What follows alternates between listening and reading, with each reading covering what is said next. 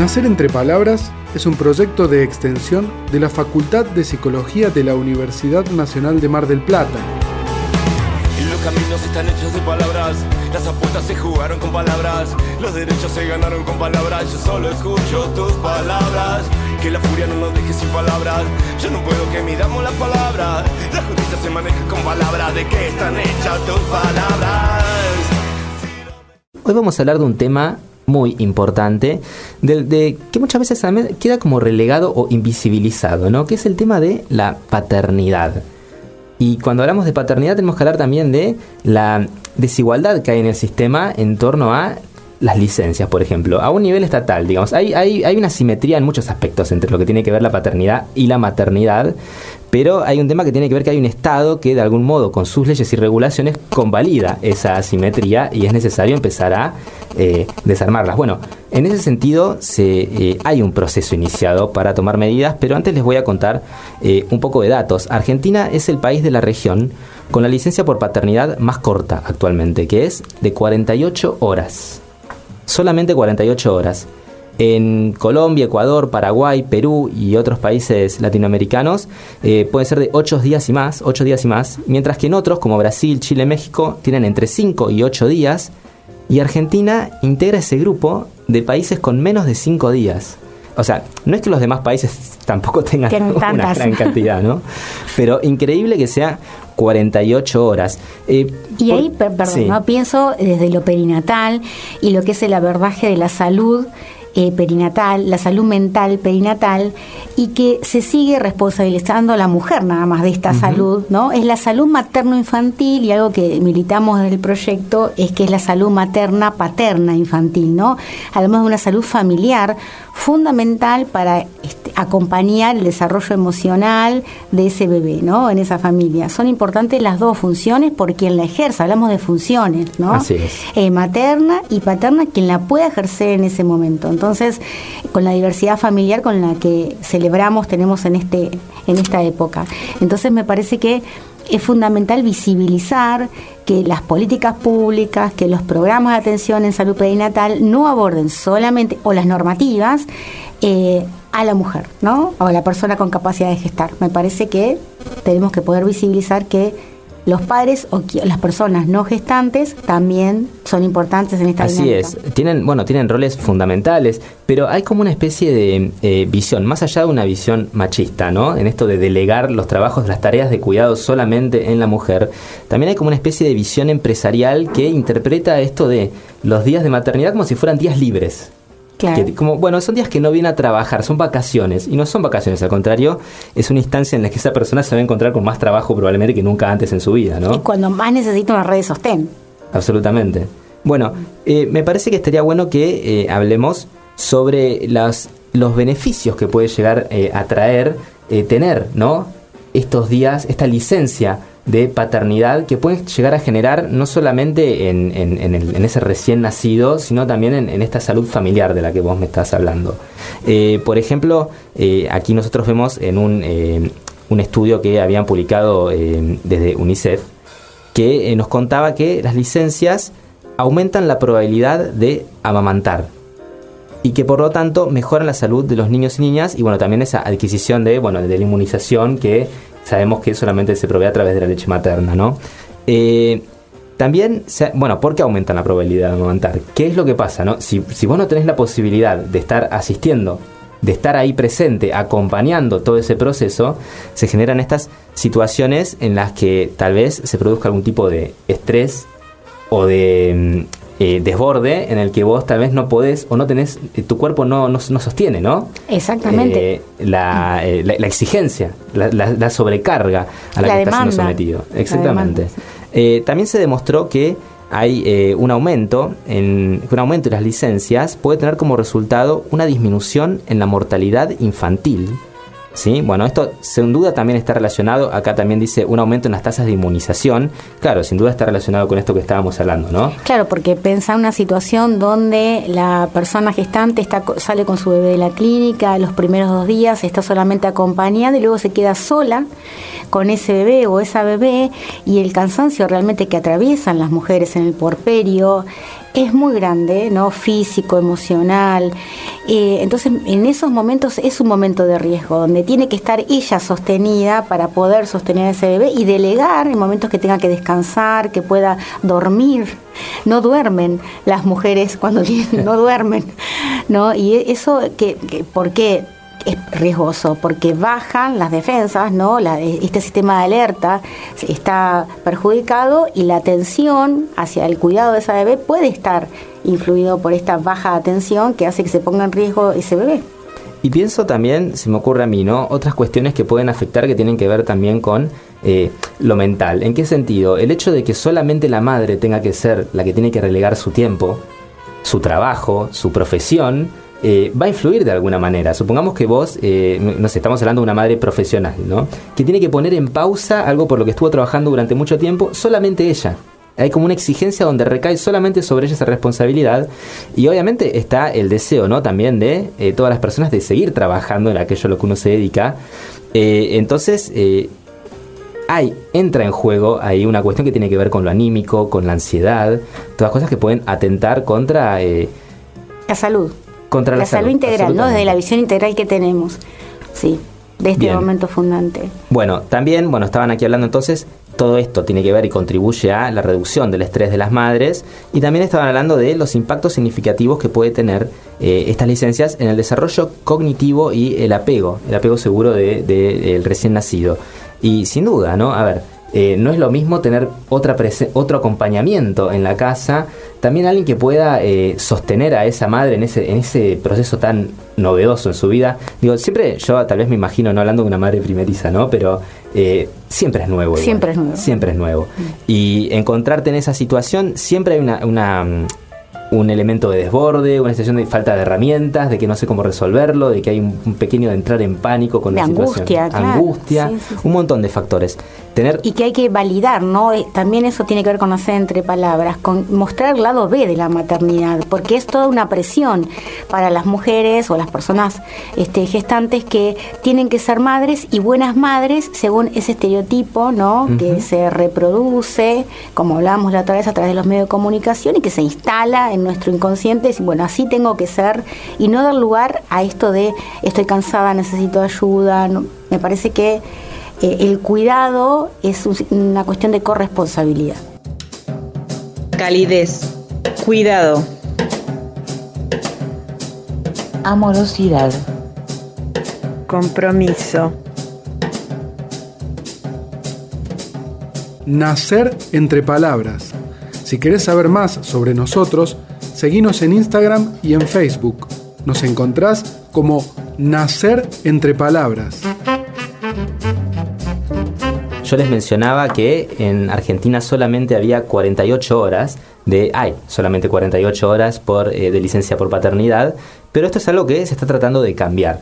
¿sí? Hay un proyecto al respecto que se anunció el 2 de mayo, si no me equivoco. Exactamente, el 2 de mayo, desde el Ministerio de Mujeres, Género y Diversidad, se presentó este proyecto de ley que se llama Cuidar en Igualdad y que toma algunas nociones troncales. La primera es la noción de cuidado, ¿no? Y que la presenta a la noción de cuidado como una necesidad, un trabajo y un derecho. Entonces lo que, entre sus objetivos, que son muchos, todos muy importantes, lo que pretende es equiparar, eh, poder reparar esta simetría, esta desigualdad que hablábamos en el bloque anterior, ¿no? Entonces tenemos que pensar a qué llamamos tarea de cuidado, que generalmente está asociada a la mujer, como un estereotipo de género. Cocinar, limpiar, ordenar, cuidar de los niños y niñas, cuidar de personas mayores, cuidar de personas con discapacidad que pueda haber en la familia, eh, ayudar con las tareas escolares, ir a las reuniones de padres y madres, ¿no? Ir a las entrevistas con los y las docentes.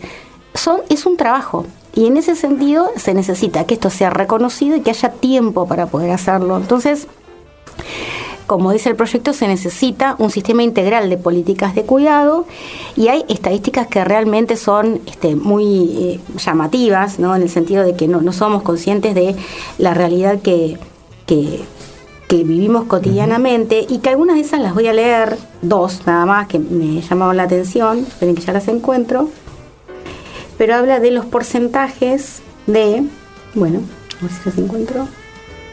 Por ejemplo, que el 12%, hay un 12% de personas con discapacidad en las familias en nuestro país. Es un eh, porcentaje alto. Sí, es un número bastante elevado. Bastante elevado, que como siempre decimos, ese porcentaje son personas, ¿no? Con situaciones, con historias de vida, no es solamente un número. Que el 10% de las personas mayores de 60 años, aproximadamente 743 mil, se encuentran en situación de dependencia básica, es decir, que no pueden sus actividades de la vida cotidiana.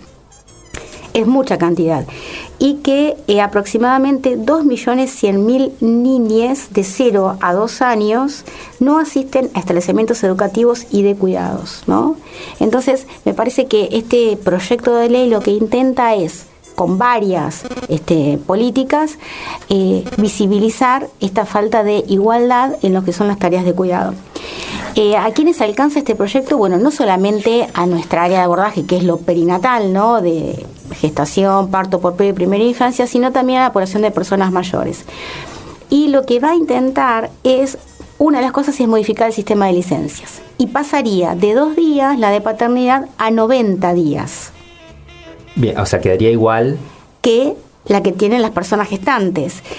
Pero aumenta la de las personas gestantes a 126. Ah. Y se puede tomar de dos maneras, ¿no? 45 días antes del parto y 81 días posteriores al parto o 30 días previos al parto y 96 días luego del parto, pero estaría acompañada, sostenida. Hablamos de corresponsabilidad, de compartir las tareas de cuidado, ¿no? Eh, no de te ayudo o ah, sino que comparto mi responsabilidad como este cuidadora de este bebé que acaba de nacer. Tal cual. Y qué importante también, ¿no? Eh, revalorizar, eh, revalorizar este concepto de el trabajo no remunerado. Claro. Porque muchas veces se habla de, eh, bueno, también, ¿no? Cuando decimos quedan enmascarados, utilizan de algún modo otras palabras para enmascarar, ¿no? Y decir, bueno, no, está haciendo, como te ayudo, está haciendo las tareas del hogar, tareas domésticas. No, es trabajo, no, remunerado, que debería ser remunerado o que debería ser equitativo entre todas las personas que están en el hogar, ¿no? Claro, porque se sigue reproduciendo que el hombre tiene ese rol de proveedor, ¿no? Claro. Y que es el que quien trae el dinero a la casa. Cuando el trabajo, él puede salir a trabajar porque hay alguien que se queda, ¿no? En su casa realizando un montón de otro trabajo. conozco muchos casos de eh, personas que descansan yendo a trabajar. Claro, claro, sí, sí, sí. Descansan de lo que sucede en su casa y de todo el trabajo que tienen en su casa. Totalmente. Y algo, lo último, Ariel, que también contempla la licencia para futuros adoptantes, ¿sí? Y en momentos de adopción. Y me parece que es un ah. cambio eso, ¿no? Porque en realidad todos y todas ahijamos a nuestros hijos e hijas, ¿no? Porque ya dijimos que no existe el instinto, que no es natural, que es una construcción del vínculo, también para las personas que adoptan. Entonces, eh, la propuesta es de dos a, que pase de 2 a 12 para las personas que quieren adoptar, que están en ese proceso, y a 90 días para quienes ya tienen este finalizado el trámite, ¿no? Eh, esto que me contás, me, lo que me hace sentir, la sensación que me genera, es que esto ya debería eh, existir hace mucho tiempo, ¿no? Sí. Eh, me parece que pensar que, que, no, que no va a requerir de ese tiempo un adoptante me parece como una, una ridiculez, ¿no? Porque como además, con todo lo que significa para ese chico adoptado y también para, ese, para esos padres adoptivos, ¿no? Todo el cambio que implica y toda todo el acompañamiento que requiere ese proceso. Dar lugar a las emociones, ¿no? Si no parece algo muy crudo, eh, yo siempre pienso en quienes nos están escuchando, si no parece algo que se deposita, de un, cambia de lugar a otro lugar, no una persona que tiene emociones, que tiene miedos, que tiene ansiedades, tanto las personas que adoptan como esos chicas o chicas que ingresan a una nueva familia, ¿no? Muy bien, bueno, estamos entonces esperando con ansias que, que salga esta ley, nos parece que va a ser muy buena y va a equiparar, va a equilibrar un poquito la asimetría que hay. Y bueno, como les conté anteriormente, eh, íbamos a tener una invitada a la mesa. Está con nosotros Cristina Zaragoza. Cristina es miembro de Nacer entre Palabras, es estudiante avanzada de psicología y actualmente está desarrollando una tesis de investigación sobre las vivencias de las paternidades en pandemia. Y bueno, le damos la bienvenida aquí a la mesa que nos vino a contar un poquito sobre su tesis. ¿Qué tal, Ariel? ¿Cómo estás? Bueno, encantada de estar acá en otro ámbito, pero bueno, con la compañía también de Sandra, que es nuestra directora de tesis, junto con Cintia Vázquez, que no pudo venir por cuestiones laborales. Eh, y sí, como bien decías, estamos haciendo ya en la parte final de nuestra tesis de grado de la licenciatura en psicología y elegimos esta temática pensando un poco esto en el lado B de las maternidades, cómo se presentaban, ahondar con el tema de las paternidades y poder bueno investigar qué es lo que le pasa em, a los varones. Nuestra tesis como objetivo principal tuvo esto de poder describir las vivencias de los padres, de los varones que acompañaron embarazo en tiempo de pandemia. Eh, bueno, a partir de ahí se surgieron muchos objetivos específicos, eh, bueno, y muchos relatos que obtuvimos en las entrevistas que hicimos muy, pero muy interesantes que tienen mucho que ver con esto que ustedes venían contando. Me, me, interesa eh, saber cómo fue que se dieron esos, esas entrevistas con los padres o esos relatos, cómo fue que surgieron esos relatos o qué vivieron, qué vieron ustedes, ¿no? Bueno, fue, sí, fue lo más enriquecedor hasta el momento, creo, de, todo el proceso, que es una tesis de grado, que, es una investigación, que tiene todo un marco teórico un, diseño metodológico. Em, bueno, y en el momento de llevar a cabo las entrevistas, em, recortamos el campo, elegimos estudiar lo que le pasaba a los varones en pandemia. Em, Porque ahí, Criste, me acuerdo de esas primeras reuniones donde todas las investigaciones que se hacían era sobre qué le pasaba a la persona gestante, ¿no? Durante la pandemia, el no poder estar acompañada en los controles, en el parto. Y un día, conversando con, con Cintia y con Cristina, dijimos, nadie se pregunta qué le pasa al que acompaña, ¿no? A la persona no gestante que acompaña, al varón que acompaña. Y de ahí surgió, bueno, esto. Y, y se dio que el momento de hacer las entrevistas a los varones habían ya pasado año, año y medio desde que tuvieron a los bebés y nosotros nos, enfocábamos en lo que había sido el momento del embarazo y todos tenían muy a flor de piel las vivencias. Em, y esto demuestra un poco esto que venían diciendo de que a los varones les pasan cosas, les pasan emociones, sentimientos. Em, de hecho, nos sorprendió eh, cuánto se explayaron al hablar, al relatar, que no sabíamos qué iba a pasar, si iban a ser respuestas cortas o no. Y también eh, se dio en las entrevistas esto de preguntarles si ellos tenían em, espacio dispositivos o vínculos para hablar de las cosas que les pasaban. Em, fue bueno una experiencia súper enriquecedora y en relación a las licencias de paternidades, que no era uno de nuestros objetivos específicos, fue un tema igual que surgió en las mismas entrevistas, eran entrevistas semiestructuradas con ejes, pero que igual daban para la repregunta, para hablar de otros temas, y fue un, punto en el que todos eh, dieron respuestas unánimes de, de la necesidad de un cambio en este sentido. Em, también uno de los eh, objetivos específicos era que nos plantearan los beneficios o limitaciones que habían encontrado por haber transitado la embarazo en pandemia. Y, y dentro de los beneficios muchos relataron esto de poder estar más tiempo em, con sus parejas acompañando el embarazo, inclusive una vez que nació, que nacieron los bebés, em, porque es algo que no hubiese ocurrido si hubiesen estado con sus actividades laborales eh, de manera eh, normal para lo que era antes de la pandemia, por así decir. Así que, que es un tema totalmente presente y además esto de que la mayoría de las parejas ambos trabajan. Eh, entonces lo que está ocurriendo por ahí a nivel legal no se condice con la realidad Em, de los padres y madres. Claro, sí, bueno, que eh, me quedé pensando en esto que contabas de la pandemia, ¿no? Claro, eh, la pandemia nos, dio la posibilidad de de repente ver desde otro ángulo un montón de cosas, ¿no? Me imagino a estos padres que tuvieron la oportunidad, tal vez los que no eran padres primerizos, que ya habían acompañado eh, a sus parejas en otros embarazos y que de repente se encontraron con que esta vez pudieron estar. Claro, y además tenían que cuidar a otros hijos, los que ya habían sido padres.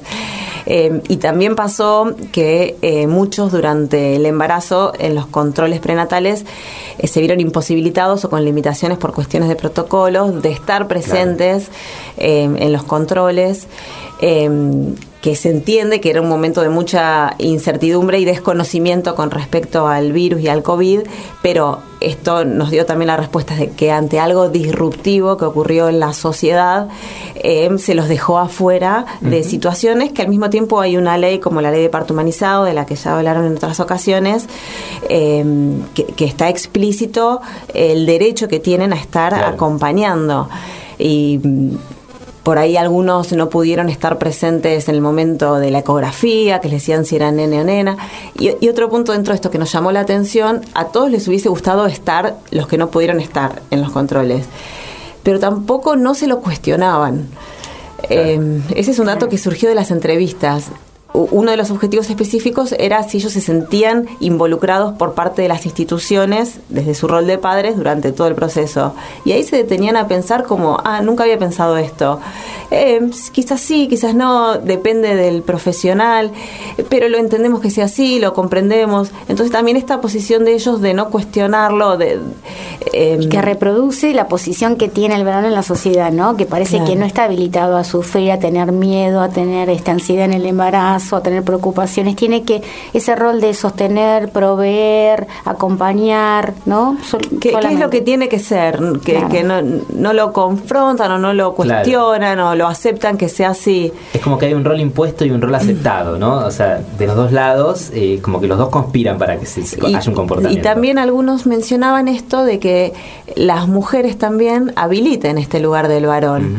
Eh, quizás no fueron la mayoría, pero nos, resultó interesante los que hablaron de este tema, que también entonces nos interpela a nosotras como mujeres si los habilitamos a ellos durante el embarazo también. Entonces, bueno, son temas que, que, tenemos que también deconstruir todos. Es interesante eso, sí. Eh, como que parte de, la deconstrucción de los cambios que hay que hacer tienen que ver, a ver, eh, para corregir una simetría a veces tiene que ver con incluirlo al otro. Y no poner distancia, que a veces se genera eso, ¿no? Que se generan como eh, antagonismos entre los géneros y en realidad decís, no, bueno, capaz, acá lo que está faltando es una inclusión, un llamado a la participación. Claro, esto de, quizás no era el objetivo de nuestra tesis, pero surgió de, también de cómo se construye el rol del padre en el embarazo. Eh, sí, y, esto de estar en un momento de un cambio de paradigma, que se está transitando este cambio. No es ya el padre solamente el padre proveedor, que fue de otro momento histórico, eh, pero estamos transitando este cambio de paradigma y los varones también lo están vivenciando así en términos generales, más allá de que cada experiencia es totalmente subjetiva y distinta. Y bueno, y además de que nuestra tesis es solo una muestra, no es el total, pero bueno, nos permite un acercamiento al tema y esto, a las vivencias desde los varones, de cómo lo atraviesan. Y a seguir preguntándonos qué pasa, ¿no? Y cuál es nuestro compromiso como profesionales de la salud para habilitar esos espacios, ¿no? Dar lugar, preguntarle a, ellos o a las personas eh, no gestantes qué sienten, cómo se sienten, qué necesitan, ¿no? Nombrarlos también, habilitar ese espacio, porque si no Totalmente. Y esto lo hablábamos también con Sandra en las reuniones que teníamos, que por ahí ya desde el mismo nombre de una institución, la clínica del niño y la madre era antes, ahora es la clínica de la familia, el hospital materno infantil, ¿dónde queda el padre? Eh, por eso esta cuestión de bueno, trabajarlo desde varios lados y desde nuestro lugar de, de, de, haber entrevistado a los varones, nos quedamos con esto, de, estar en el momento de cambio de paradigma, pero que no todos se lo cuestionan todavía. Em, pero bueno, eso va para las conclusiones, que no llegamos. No llegamos a la defensa, falta poco para la defensa. Pero eso eh, tiene mucho que ver con algo que hablamos siempre, ¿no? Que nacer entre palabras y de lo que estamos hablando, que primero por la palabra empieza todo, ¿no? El cambio tiene que ser desde el discurso y desde la palabra y ahí empezás a generar. Y, y es increíble lo que tenían para contar los varones, o sea, les gusta hablar de eso también. Y a veces entre sus pares, hasta que no tenían algún amigo que ya había transitado o estaba transitando la paternidad, tampoco les ocurría de contar con estos espacios, pero hay mucho para, para hablar. Una duda, ¿no? O una curiosidad por ahí. Cuando ustedes hacían el contacto para la entrevista y les decían a, a ustedes los vamos a entrevistar, ¿no se sorprendían ellos? ¿No decían a nosotros? Eh, había de todo. había un caso que no entrevistamos al final, que lo había contactado Cintia, creo que a través de la madre, de la mujer, Em, y, la, y ella dijo que organizaba todo, pero si estaba ella presente. bueno, eso es para después en las conclusiones. Entonces, eh, bueno, esto de, qué lugar también le da a la mujer. Y, o había cosas que se soltaban a hablar y decían, no, esto lo digo porque estamos solos y no está mi mujer. O sea, también se los veía en algunas entrevistas, estaban con, con los bebés. Y bueno, nada, fue la verdad que fue una experiencia re linda. Empatía. Compromiso. Aprendizaje. Amor. Nacer entre palabras. Si querés saber más sobre nosotros, seguinos en Instagram y en Facebook. Nos encontrás como Nacer entre palabras.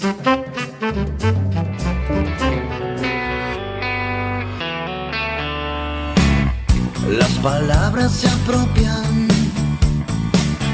de las cosas que ves cosas. ¿Me? Son aproximaciones, son poesía quizás, son de este ancho universo.